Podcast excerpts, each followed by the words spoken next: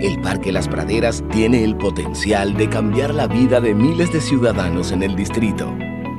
Tengo más de 17 años viviendo por aquí, he visto los inicios de este parque y ahora está súper irreconocible. Muy agradecida con, con el ayuntamiento. Muchas gracias por todo el trabajo que está haciendo. El extenso parque contará con áreas deportivas renovadas, entre otras muchas novedades. Todo el parque ha sido remozado, haciendo énfasis en la seguridad y cuidando la integridad biológica del parque, teniendo siempre como meta el bienestar de los ciudadanos. Alcaldía del Distrito Nacional, Ministerio de Obras Públicas, Banco Popular.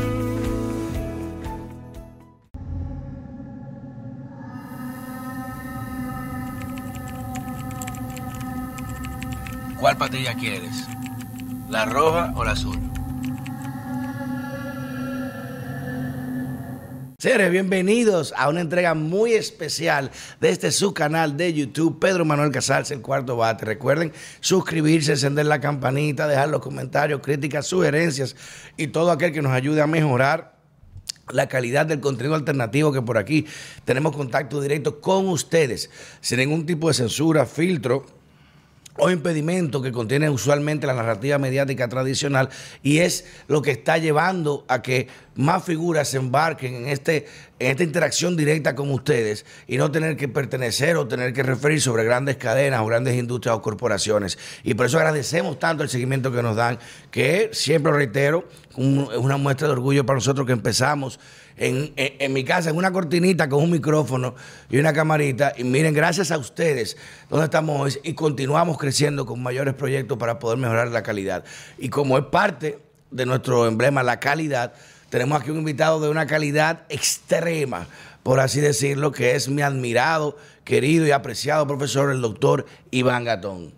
Muy, muy, bueno, muy complacido de poder estar aquí con, usted y, con las personas que le dan seguimiento a, a esa labor de, conciencia crítica que, usted viene realizando y que en estos tiempos de, estas armas de desinformación masiva ayuda a, tener otros referentes.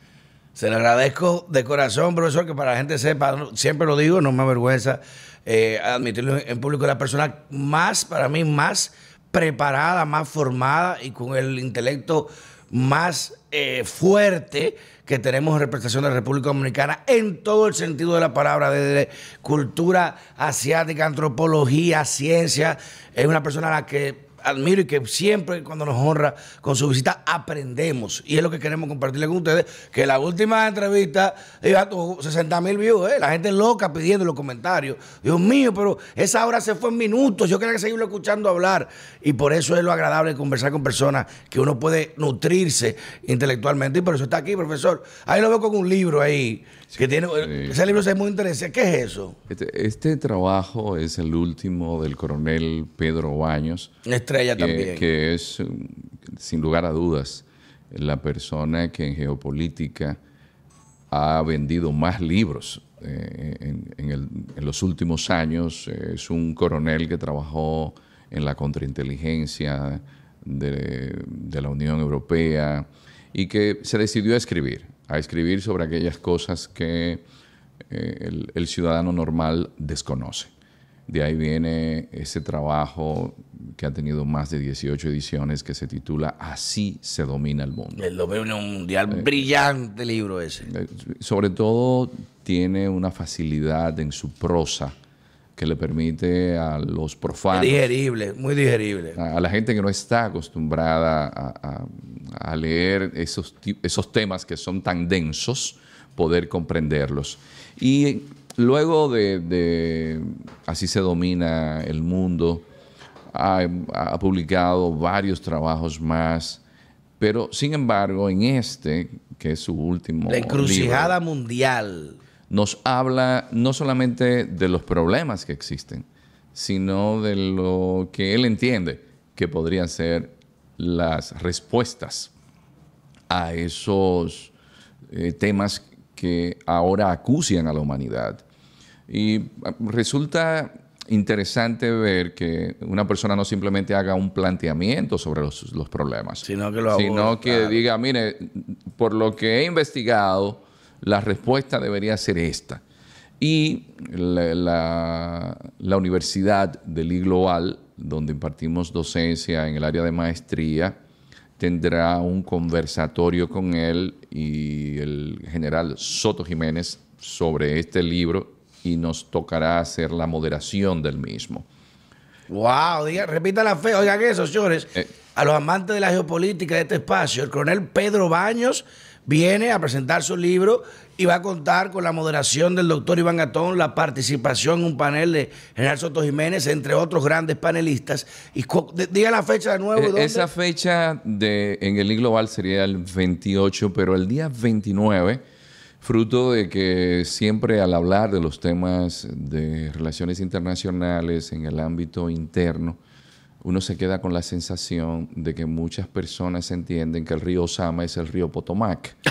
Entonces, Ahí está el entonces, eh, de que desde aquí se puede determinar el mundo y que nosotros eh, tenemos centro de las noticias. entre la eh, entre la Avenida Máximo Gómez y la Núñez de Cáceres está la City de Londres y está Shanghai. Entonces, fruto de eso, de muchos años de impartir docencia y hablar con, con- la gente, vimos la necesidad de crear un observatorio geopolítico para nosotros tener una idea del mundo en el que nos encontramos y cuáles, cuáles son las acciones a llevar a cabo. Entonces, el jueves 29, vía Zoom, eh, eh, vía YouTube, podrán participar en el primer panel sobre geopolítica de la República Dominicana, donde el coronel Pedro Baños será la figura que dará la bienvenida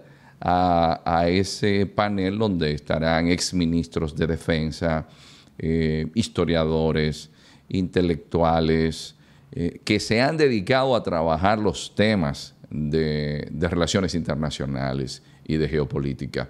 Y tenemos, gracias a, a- a los vínculos en universidades en México, la Universidad Pública de Chihuahua, el estado más grande de México, eh, tenemos también la Universidad de Guadalajara y van a estar participando eh, vía YouTube. Wow. Porque se ha despertado un interés por la República Dominicana a partir de, de- de una serie de trabajos que hemos venido presentando y dándole la importancia histórica a nuestro país. Eh, por ejemplo, eh, México o en México no, no se hace énfasis en que el conquistador de México, Hernán Cortés, Fue de aquí que salió. y vivió aquí. Primero llegó aquí. Y Pizarro cuando fue a Perú también. Eh, también Piz-. Pizarro era un vaquiano. Vaquiano es el término que se utiliza para la persona que es experto en, en conocer los caminos en aquellos tiempos O sea, que no había No es carretera. bacano, como decimos aquí. Mira, que entonces eres bacano, era vaquiano. Vaquiano. Entonces,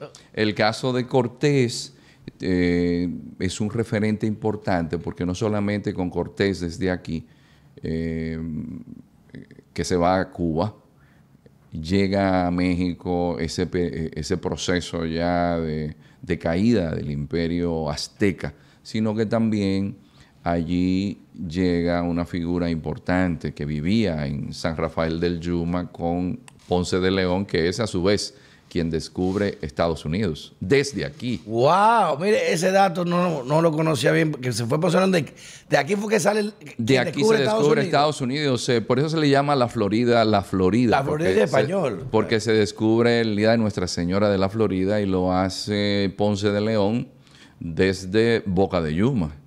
Desde Boca de Desde Yu- Boca de Yuma. Señores, wow. Entonces, pero también ahí se va el primer negro que vino a América, que nos comentaba el embajador de Marruecos, al escucharnos hablar de que era un negro bereber que había sido llevado como esclavo a Portugal y luego de haber sido liberado se queda en España, se hace cristiano, es decir, que, que es un apóstata del Islam y era amigo de Ponce de León, que era paje de Fernando el Católico, y ese es Juan Garrido.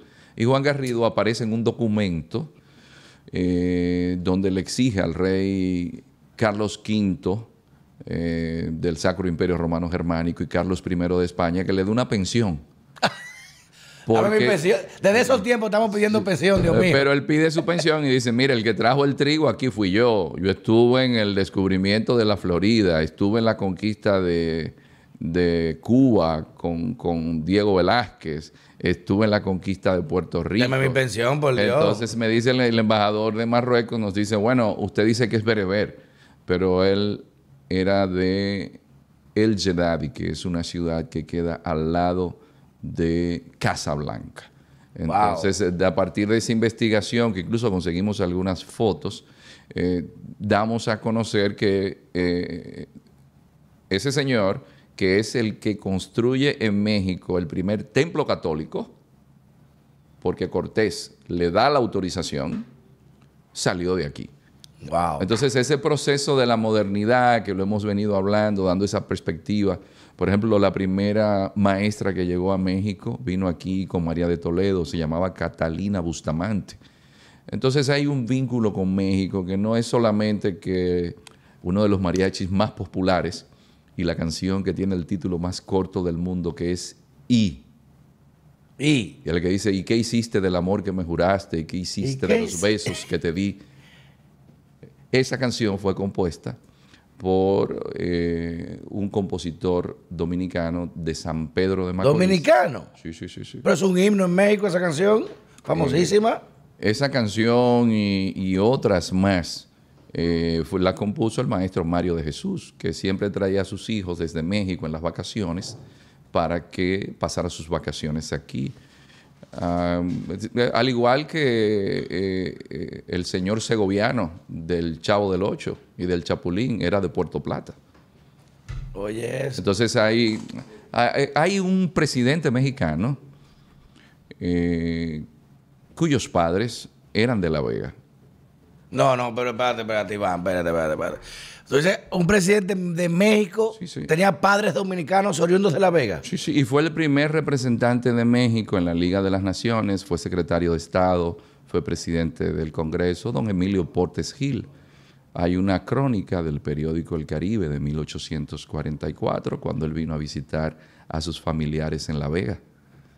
Wow. Eh, porque- Qué ignorante me siento, Eh, mano. No, wow. No, no, lo que, el- el- aquí el tema es tomar la historia como herramienta para fortalecer algo que es importante en la geopolítica, la geocultura.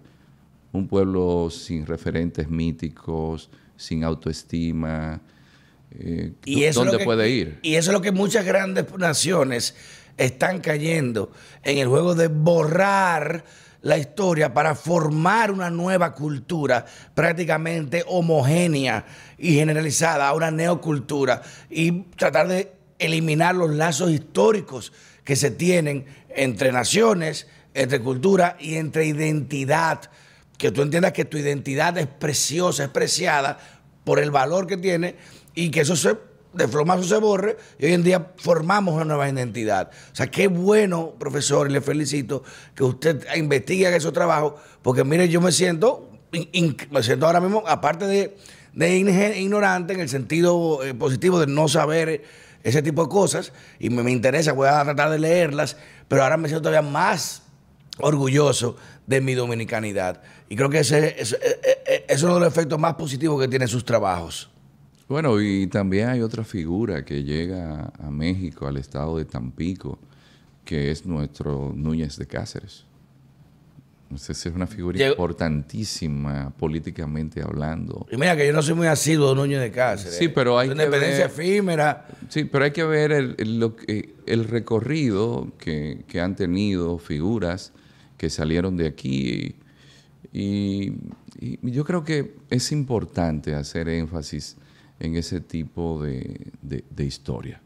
¿Por qué? Porque nuestro pueblo como que todavía no ha tomado conciencia No de que la modernidad, es decir, la historia se divide en edad antigua, edad media, edad moderna y edad contemporánea. Y la edad moderna se inició aquí. Por ejemplo, a Venezuela se le da su nombre de Venezuela desde aquí. Y Desde República Dominicana. Sí, porque lo hace Alonso de Ojeda. Alonso de Ojeda, que llegó aquí con Colón en el segundo viaje, cuando se funda la Isabela, que es la primera eh, digamos, Ciudad eh, como eh, tal. Ciudad como tal que se crea en el Nuevo Mundo, porque primero fue el fuerte de la Navidad que se creó con los restos de la nave La Santa María y no fue en lo que sería el territorio de la República Dominicana hoy, sino que fue en la zona de Cabo Haitiano, lo que era parte del cacicazgo de Marién. Que pertenecía para corrección, porque mucha gente tiene esa confusión de que, ah, que le llamaban Haití los aborígenes Island. En ese tiempo ya estaba establecido en ese cacicazgo, eran parte total de lo que era la española. Y no había, por eso siempre lo distingo de manera antropológica, ascendencia nativa de haitianos. No existían en tal como en esa isla, sino que eran todos taínos. Y en esa parte del cacicazgo, como bien establece el profesor, pero como bien dice también el esfuerzo se hace ahí, pero la ciudad en sí, la Isabela, creo que ya se hizo en Puerto Plata. Se hizo fue en Puerto Plata, de hecho el primer nombre de Santo Domingo es Nueva Isabela, que la Port. crea Bartolomé Colón en 1498. La Nueva Isabela, sí había escuchado eso. 98. Pero eh, en, esa, en esa fundación, Alonso de Ojeda, que es luego quien hace preso a Caonabo, es una figura importantísima porque incluso don Vicente Blasco Ibáñez, el gran escritor y político español, le escribió un libro que el primer capítulo se, se lo dedica a Anacaona, Flor de Oro, que ese es lo que significa Anacaona, sí, que se llama El Caballero de la Virgen, porque eh, Alonso de Ojeda no solamente descubre toda esa zona, porque anda con Juan de la Cosa y con Américo Vespucio, en lo que se llaman los viajes menores o viajes andaluces. Aquí en. Es, exacto. es decir, que no solamente eh, esto, que el hombre trae a América, a Américo Vespucio. Y luego, como había a quien le pone el nombre al continente. se porque por él se lo- le ponen el nombre al continente. Y resulta interesante ver que él siente que ha sido tan cruel en su vida que cuando regresa, de- después de un periplo azaroso eh, por, por la zona de- del lago de Maracaibo y, y Cuba también, él se recluye en el monasterio de San Francisco y, de- y a su esposa, que es la primera indígena que viaja a Europa, Guaricha, a la cual él le puso el nombre de Isabel porque, porque él era amigo de Isabel la Católica. Wow. Él viene aquí mm, con sus tres hijas, con sus tres hijos. O sea, ese- él se casó con su india, ¿eh? Él se casó. Le, gustó su india. Yo, diablo, esta, esta muchachita, ¿eh? Este colorcito está bueno, pero, espérate. pero se casa, se encierra en el monasterio y ella todos los días iba a ese monasterio de San Francisco, que ustedes tienen sus ruinas ahí en la zona colonial, y pidió que el día que muriera se le enterrara justo en la entrada de la iglesia para que todo el mundo pisara, Pisara donde, sobre él. por- donde él estaba sobre- enterrado Por la crueldad que había por lo tenido. cruel que, que él había Sí, sido. sí. Allí vivió como cinco años, es una historia digna de, de- de un Shakespeare. Y entonces cuando pasan varias semanas, Guaricha muere. Wow. Entonces los entierran juntos y la- lo, lo importante, Casals, es que en el gobierno de Lilis, el gobierno de Venezuela, como él le dio el nombre de Venezuela a Venezuela, pidieron que le dieran sus restos. Lilis, que era un estadista, envía la solicitud al Congreso. El Congreso Dominicano no lo aprueba. Al gobierno de Trujillo, en la época de la dictadura, por dos ocasiones el gobierno venezolano Le volvió a volvió a hacer la solicitud y le dijo que no. Pues aprovechando la guerra del 65, un sacerdote español No. que estaba muy vinculado a Venezuela, Lo desumó y lo se mandaron. Lo sumaron. los restos, los escondió aquí y cuando estaba en el gobierno, Luis Herrera Campins, en 1982, se los llevó a Venezuela. Hay un gran monumento a nombre de Alonso de Ojeda y también Guaricha se ve como encima del cadáver llorando. Y entonces eh, estos elementos de nuestra historia, de, resaltar que alguien que quiso ser enterrado aquí, de cómo desde nuestro territorio, por ejemplo, un Lucas Vázquez de Aillón, que es el primer, eh, eh, digamos, individuo que no era pobre de los españoles que vinieron, que no era un hidalgo venido a Minos, sino que era una persona con dinero, que era oidor y que era el primer, fue alcalde de Nuestra Señora de la Concepción de la Vega, es quien llega al norte de los Estados eh, Unidos 95 años antes que los padres peregrinos en el Mayflower. ¡Wow! Y- y Antes del funda- 1600. 1600. Oye, Oigan esto, ¿eh? En el año 1526, desde Puerto Plata, Lucas Vázquez de Ayllón salió con 500 personas. Financió su viaje el mismo. financió el viaje Una nave, un papitán, vámonos. y mucho antes, 95 años antes, que ese referente que tienen en Estados Unidos. Sí, porque la de los referencia de los padres peregrinos, los padres peregrinos. No, no, es San Miguel de Guadalupe, en la bahía de Chesapeake, fundada por él. O sea, venido desde Puerto Plata, desde Puerto República Dominicana. Plata. Por eso ustedes van a ver que la mitad de lo que es el territorio de los Estados Unidos, llegando Colorado, por ejemplo, donde está Silicon Valley, Palo Alto, ¿y, y quién llegó allá? Ahí llegaron los españoles. Sí. La mitad Baja del territorio de Estados Sí. Unidos era... Los Ángeles, eh, eh, bueno, Washington. Washington. District of Columbia. El- eh, no, Washington, del, eh, el del otro lado, el estado, ah, el Estado. incluyendo Alaska, era en español. Y no dejar de mencionar que la independencia de Estados Unidos, en gran parte, la financia España. Los sobre españoles todo, para joder a Francia. Be- pa- Bernardo de. Galvez, a los ingleses sobre los todo. ingleses. Que por eso vamos a encontrar una foto de Bernardo de Galvez en el Congreso de los Estados Unidos, que es la persona que va al lado de George Washington en el primer desfile que se hace por la independencia. Pero aquí lo importante es nosotros darnos cuenta que desde República Dominicana es que se funda San Miguel de Guadalupe. Hay gente, a mí me sorprende, y países, que esos hechos históricos, por ejemplo, Vasco Núñez de Balboa, que tenía un negocio de vender cerdo aquí y que vino con Rodrigo de Bastidas a, a América, y es quien descubre el Mar del Sur, lo que se conoce como el Océano Pacífico, que luego le da Magallanes ese nombre, eh, dicen que salió de Haití. No, pero es que nunca salió de Haití. Era de Santo Domingo. La primada de América, donde venían todos los conquistadores y hasta el Este es año... el centro de, de navegación de toda América. Pero un dato importante, y los venezolanos que han estudiado historia lo conocen. Maracaibo, la Suprema Corte de Justicia, es decir, la Real Audiencia, La Casa de la Audiencia en ese tiempo. estuvo en Santo Domingo hasta que declararon su independencia. O sea, de aquí se jugaban los casos de Maracaibo. Los casos de Maracaibo que llegaban a esa instancia, tenían Era que aquí que se era aquí que se juzgaban.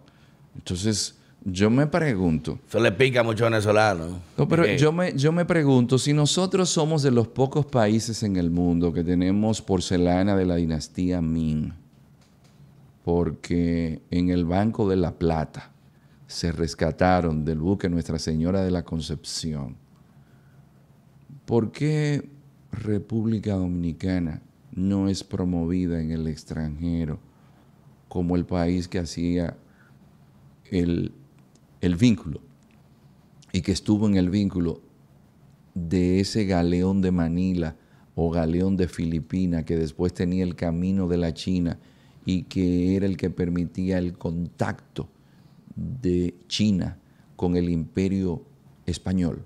Wow. Y no solamente esto, la plata que pues, se producía en Zacatecas y en Guanajuato, España se la vendía a la dinastía Ming que la utilizaba. Y entonces ese vínculo que trajo incluso en el galeón de Manila el famoso mango de Manila, porque el mango es Mango de- el, el mango es del Asia. Sí, de porque no es una fruta. La gente cree que es una fruta tropical, pero realmente No, no. no, viene no, de.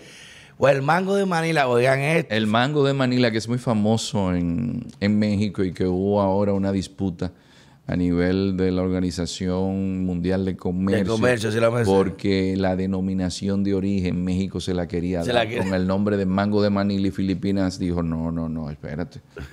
Fue de aquí que salió manito, ¿no? Aunque Filipinas eh, es el país con más católicos del mundo, es el único país Habla que estuvo, pero que es el único país que habiendo sido colonizado por los españoles, tiene un día de fiesta celebrando haber sido de España. Tenían lo que sea su día de la raza que ese tiempo. Eh, pero ellos celebran eso lo celebran. y son más de 100 millones de personas que hablan también el chabacano, que tiene una base del español, y el tagalo también. Por eso tú ves que hay nombres como Pedro, como Juan, como Yo, hasta nombres la- españoles, los filipinos. En Filipinas hubo un genocidio para quitar la herencia española. Murieron más de 2 millones de personas después de la guerra De eso no se habla. de 1898. Entonces, esas Filipinas, que son más de 7.500 islas y una como la de Luzón solamente, tiene 100.000 kilómetros cuadrados. Esa Wow. Filipina fue un tipo de conquista distinta porque se hizo con los padres, padres franciscanos que aprendieron a hablar su idioma, eh, que inició lo que se conoce como el, el contacto global. ¿Por qué el contacto global? Porque Filipinas entonces, el padre Andrés, el, padre o fraile Andrés de Urdaneta, quien antes de ser fraile fue la mano derecha de Juan Sebastián Elcano, que fue el que terminó la vuelta al mundo con Magallanes, descubrió una corriente de agua que se llama la corriente del Kuroshio. Y con esa corriente entonces los barcos podían regresar desde el Pacífico, porque no sabían cómo llegar, pero O sea, no había volver forma para atrás. de regresar porque el mar funciona, funciona por corriente. Sí, hay cosas incluso submarinas y todo. Y, y más en aquellos tiempos que los barcos no tenían motores. Entonces, todo ese circuito, ¿por qué no reconocer que, que, que lo tenemos aquí, ese tesoro? Cuando in- incluso ni siquiera en China hay tanta porcelana de la dinastía Ming. Eso es una, eso es una rareza, porque la revolución cultural se destruyó mucho de ese pasado. Pero eh, el hecho de que nosotros podamos ir al Museo de las Atarazanas y encontrar porcelana de la dinastía Ming, Pero eso no te dando idea, porque ahorita van y se roban esa vaina, ¿eh? cogen esto como este país, pero ya en forma de broma, pero qué, wow, qué historia. Mire que uno aprende estas cosas y cuántas veces uno ha pasado por ahí no le ha dado la relevancia histórica que tienen este tipo de elementos, este tipo de objetos, y lo que implica, señor, encontrar una porcelana de una dinastía en un tiempo donde hoy en día es difícil pedir algo en China. Hoy en día, imagínese usted en qué tiempos aquellos y tener eso aquí en esta isla, en República Dominicana. Y vamos a salir un poco de República Dominicana ahora, profesor, que la gente quiere saber. La última vez usted predijo prácticamente, eh, y luego hablamos con el Nord Stream y todo eso, usted predijo paso a paso lo que estaba dando con el conflicto en Ucrania y lo que iba a pasar. Y quiero que usted me analice una declaración que escuché el presidente Biden hace dos días, donde dijo que para Ucrania entrar a la, a la OTAN va a ser muy difícil, que no, no lo ve posible por ahora. Pero ese es el origen del conflicto que querían a Ucrania y la OTAN. Ahora dicen, no, ya Finlandia entró, Ucrania, y se han negado incluso conversaciones de paz que Putin ha estado abierto a pesar de todos los incidentes y las malas jugadas que se le han hecho, como la inundación reciente, la destrucción de la, de la presa eh, de Khashoggi, creo que se llama de Khashoggi, eh, una presa eh, prácticamente importantísima en una ciudad de Ucrania donde prácticamente dejó eh, eh, casas totalmente inundadas, un acto de guerra abajo. Y Estados Unidos se niega se niega a conversaciones de paz, pero ahora le da una estocada en la espalda a Ucrania diciéndole que no va a pertenecer a la OTAN. ¿Qué, eh, qué- qué usted entiende de, de- de- de esa retórica? ¿Qué es lo que está pasando en el liderazgo de Estados Unidos? ¿Cómo están abordando esta guerra? Pero eh, nosotros estamos en un mundo que siempre se ha regido por los intereses. Eh, quizás el, el gran error nuestro es pensar que la humanidad ha vivido en paz. y no es así. Un conflicto constante. Eh, e incluso eh, la guerra en Ucrania demostró que no había interés en tener un mundo que después de haber salido de la COVID-19 llegáramos a niveles de entendimiento que nos permitieran ante esa zoonosis que vino por el COVID y las otras que podrán venir, Dios porque libre. todo eso está vinculado al tema de los efectos en el cambio climático, que son asuntos que mellan y, socavan los presupuestos de nuestros países, cuando países como Italia, por ejemplo, eh, están súper endeudados, con un 200% del PIB endeudados, o países como España, un 140%. Entonces, la guerra en Ucrania demostró de que lo habitual siempre ha sido la guerra. Y que la guerra se nuclear. Sabe, Estamos hablando de, de, amenazas nucleares cuando pensamos que habíamos superado esa etapa antes. Y que las guerras se saben cómo se inician, pero no, no cómo termina. pueden terminar, porque nadie pensó que India entonces, en medio del conflicto, iba a aprovechar para qué? Para sus intereses.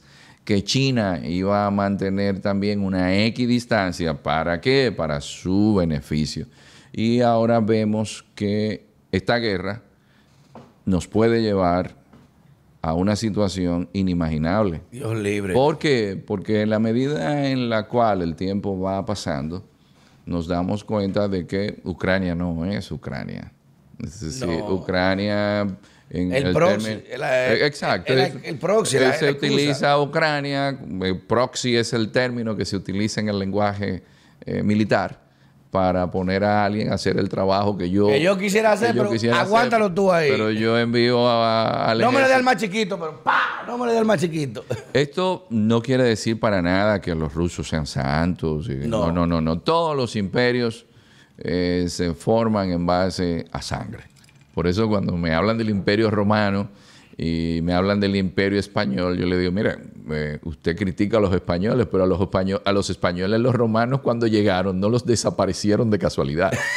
Solamente hay que recordarse de Numancia.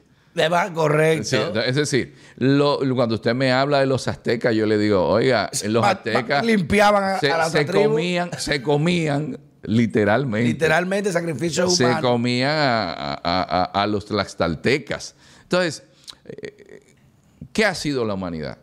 La humanidad ha sido la historia de la guerra y cómo la guerra determina el futuro. La historia eh, se ve eh, reflejada en la historia de la guerra. Entonces, esta guerra, solamente piensen que Zaporilla es la, sin lugar a dudas, y, así está establecido, es la planta nuclear más grande de toda Europa. Ah, que, que Eh, Eso es sin pelear, eso es sin pelear. que esa planta mañana Explote. no reciba el agua que debía recibir. De esa presa. De esa presa Para fue enfriar los reactores. Entonces, ¿ustedes se imaginan el efecto que eso tendría en toda Europa? Es decir, nosotros estamos tranquilos aquí, pero no nos estamos imaginando Dios mío. que estamos jugando con fuego. Y no se evidencia porque eh, no hay interés en negociar. Es lo que estoy diciendo, no se quiere paz. El general Mali, Mali que eh, el, Pentágono, ah, lo ha planteado. Es decir, Ucrania no, le gan- no va a ganarle la guerra a Rusia. Ahora, Vamos a desgastar a Rusia lo más que podamos. Ahora, a Rusia, a Rusia, en el momento dado en que ellos entiendan que tienen que utilizar otro otros tipos de armas, ¿qué podría suceder? Dios mío. Porque Rusia tiene territorio, Rusia tiene 17 millones de kilómetros cuadrados. El, el territorio más grande de la Tierra. ¿eh? Eh, ¿Qué significaría eso para la humanidad? Entonces, aquí no es ver el mundo entre buenos y malos, porque malos también somos todos. Aquí hay que verlo en términos de intereses. ¿Qué interés debe primar cuando desde la perspectiva geológica usted y yo simplemente en el futuro seremos homínidos que pasamos por la Tierra? Y que no estamos tomando en consideración algo fundamental en la especie humana, que es la conservación y preservación de quienes nos van a sustituir. Claro, de nuestros Es decir, niños, los hijos. líderes mundiales No están pensando en eso. no están pensando en eso. Entonces no veamos Dios mío. esto en que si Rusia es bueno, en que si Estados Unidos es malo, o que si Estados Unidos es bueno porque tiene democracia, entre comillas, Sí. y derechos humanos, o que los otros son autocráticos. Veamos esto en términos de lo que podríamos llamar, eh, San Ireneo le llamaría la pedagogía de Dios, de cómo Dios a la humanidad busca la forma de enseñarle algo como familia humana. A cuidarse, a Eh, sobrevivir. ah, ¿Qué garantías hay para una familia humana que está en guerra mientras los fenómenos naturales la están acosando?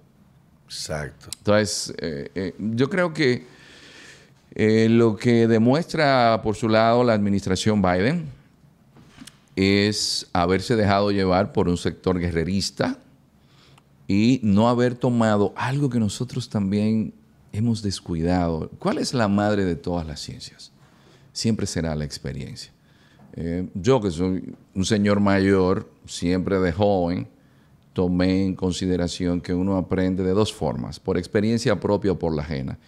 Y, y- y les digo con honestidad, es mejor hacerlo con la ajena. Y pues la- la- ¿Cómo se llama? A coñazo. Hacerlo con la ajena, no con uno, no uno sufriéndola. Exacto. Porque la arrogancia, la falta de humildad, dice, no, yo lo voy a hacer. Aunque la experiencia indica que si lo haces así, El, el golpe avisa, no te, importa. van a- te va a ir mal.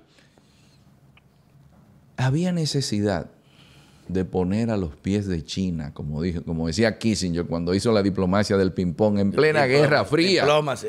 Entonces, ¿qué hizo Kissinger? Acercó, acercó a China, la China de Mao Zedong, la acercó a Estados Unidos y sacaron a Taiwán del Consejo de Seguridad. Y ahora a- acercaron a Rusia a China. y acercaron más a Rusia, a Washington. Ahora lo que hicieron fue, ese grupo que está ahí con la administración Biden, darle a China todo lo que necesita. Sí. Es decir, estratégica, no es que esté mal que le den a China lo que necesitan, pero China se resistía al intercambio, al intercambio en el, ámbito armamentístico con China para que no les robaran secretos militares.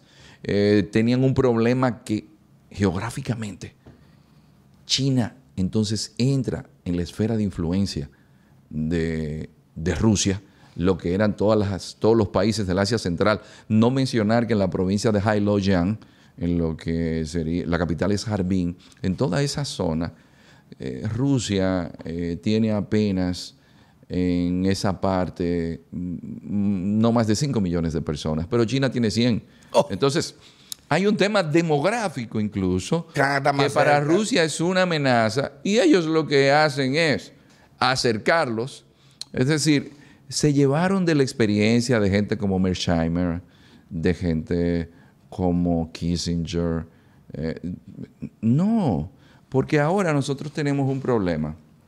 Era un tema pensar- económico, era un tema de dinero, profesor. No, no, también, de- aparte del sector industrial militar, pero que ese sector siempre vende. Sí, pues ellos venden hasta, hasta la guerrilla. Señores, señores. Le venden a todo el mundo. Pero vamos a ser honestos.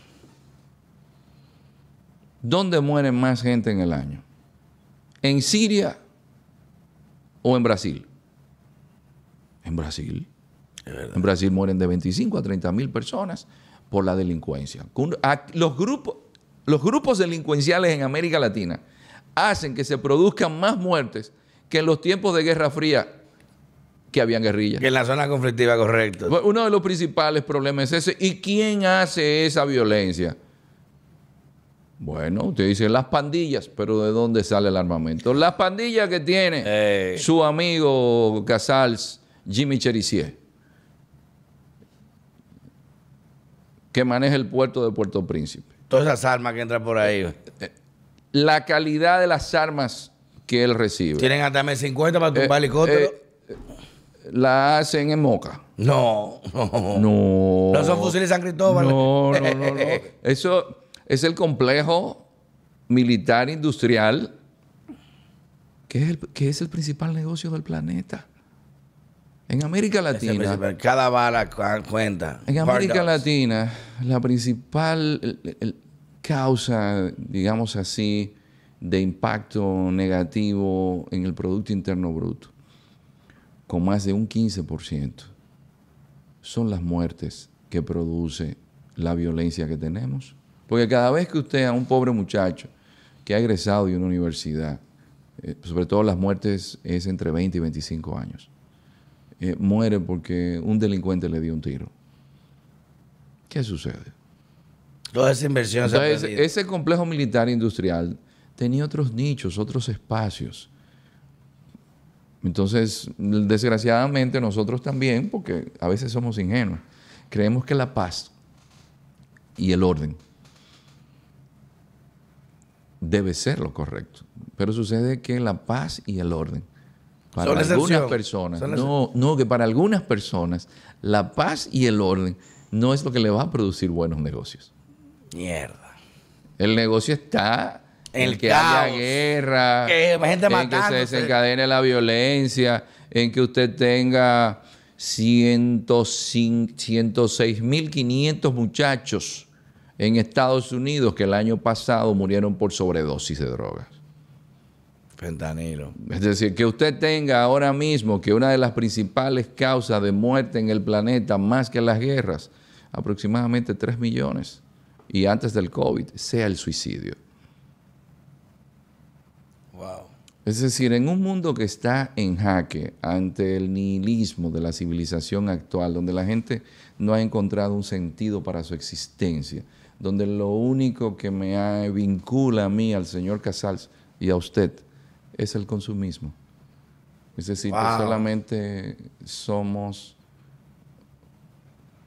materia. Vessels. Somos un vessel para llenar. Entonces, va- entonces lo que vamos a hacer es algo que resalta el coronel Baños en este el libro que hemos estado trabajando. Que el coronel Baños entonces resalta que los algoritmos nos van a esclavizar y van a ser nuestros dictadores mientras nosotros lo aceptamos con plenitud. A un punto tal que nos conocen más a nosotros que, que nosotros mismos. ¿Saben lo que nos gusta, lo que no nos gusta, lo que nos ponen en la, las redes, todo? Entonces, ¿qué le da sentido a la existencia de gente que sus neuronas nunca han podido hacer conexiones porque nunca toman un libro y se abstraen en la lectura?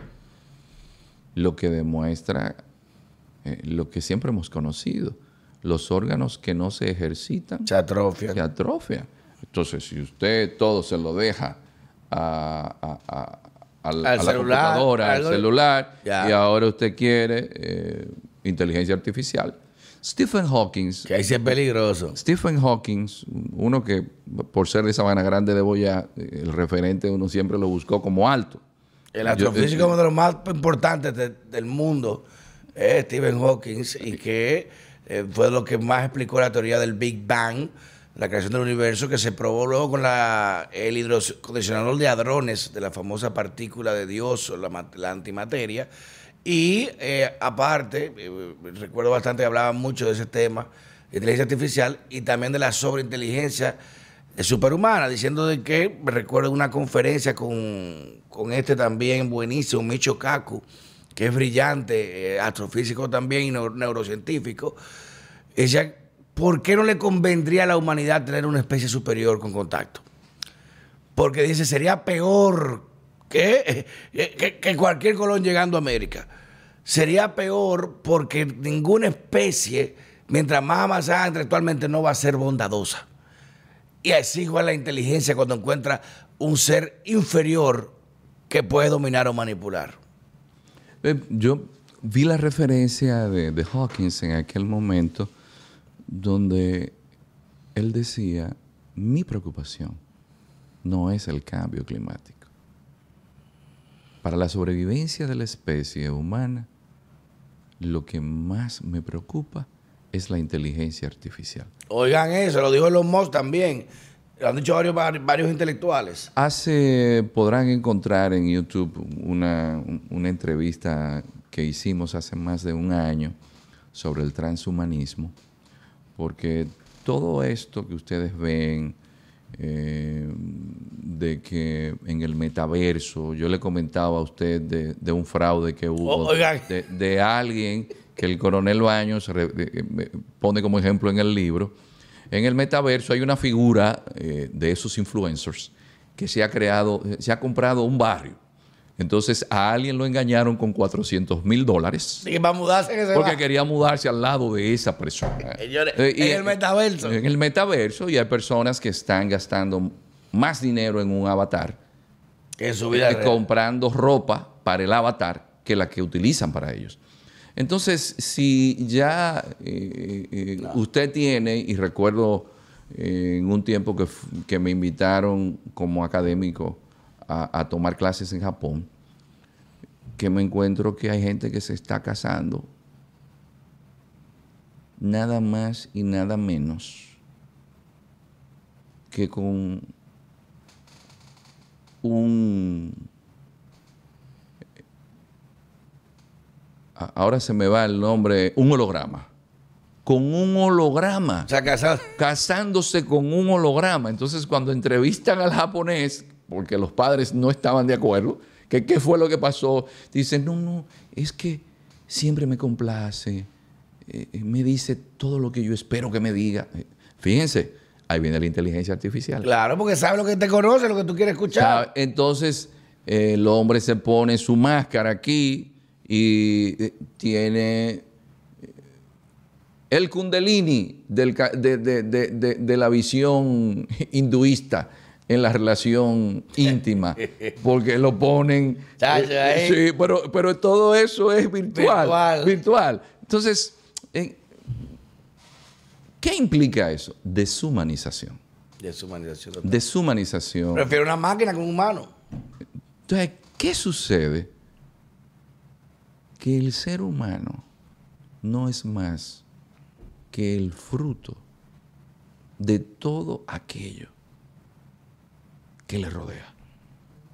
Por eso es que tenemos una influencia tan grande de nuestros padres, de nuestros familiares, Nuestro entorno, de nuestros claro. vecinos.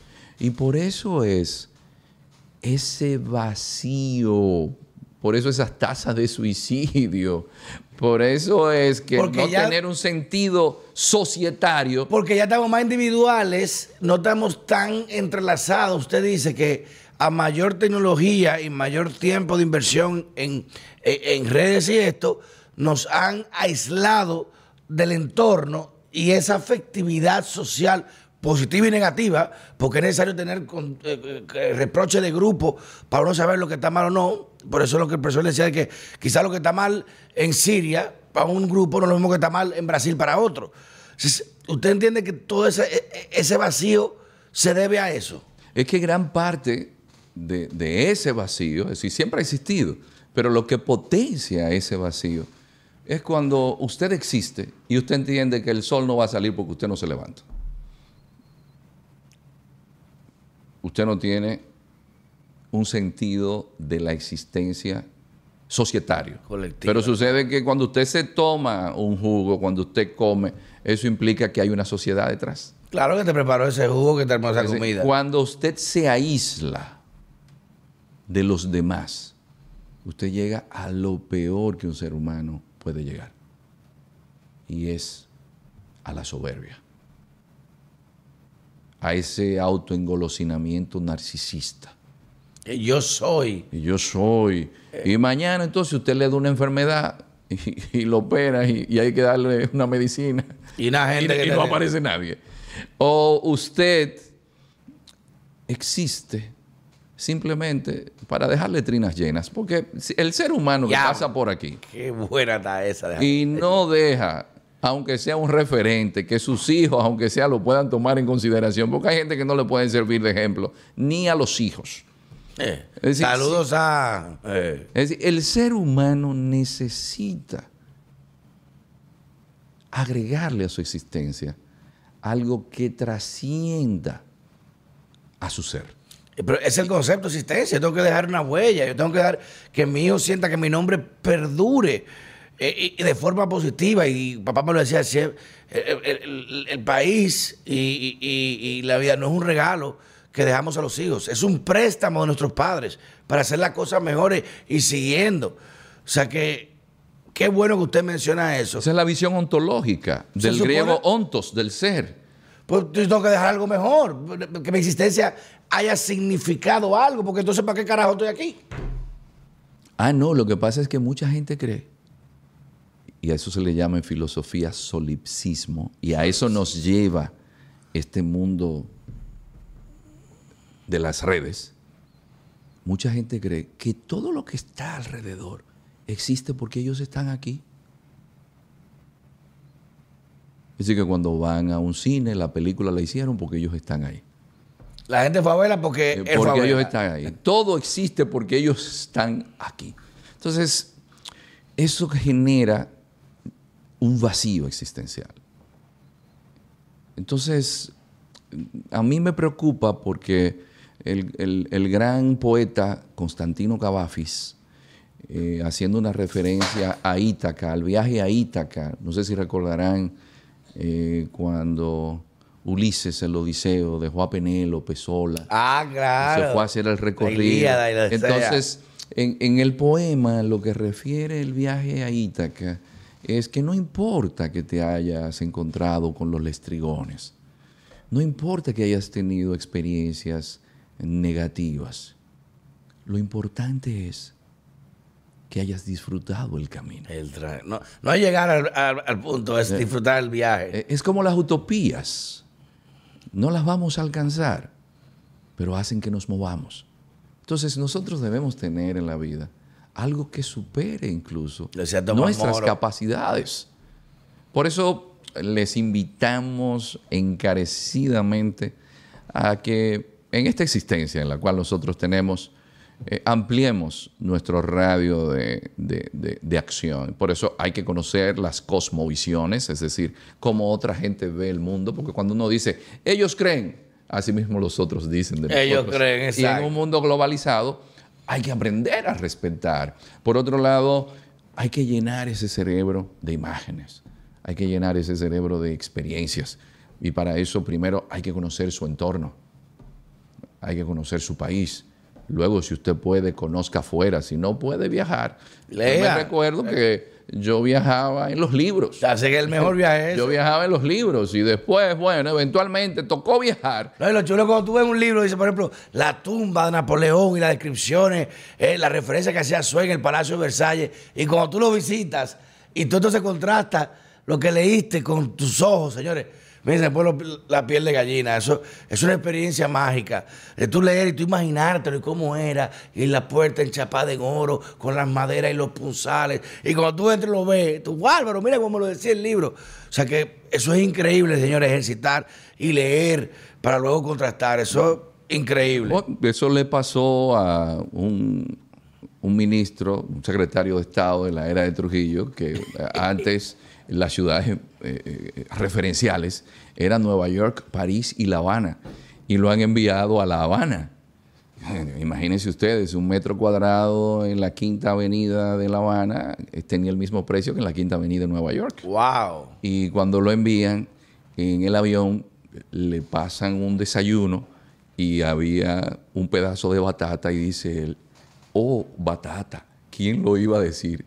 Tú y yo aquí, Tú y yo aquí. porque él era de un campo.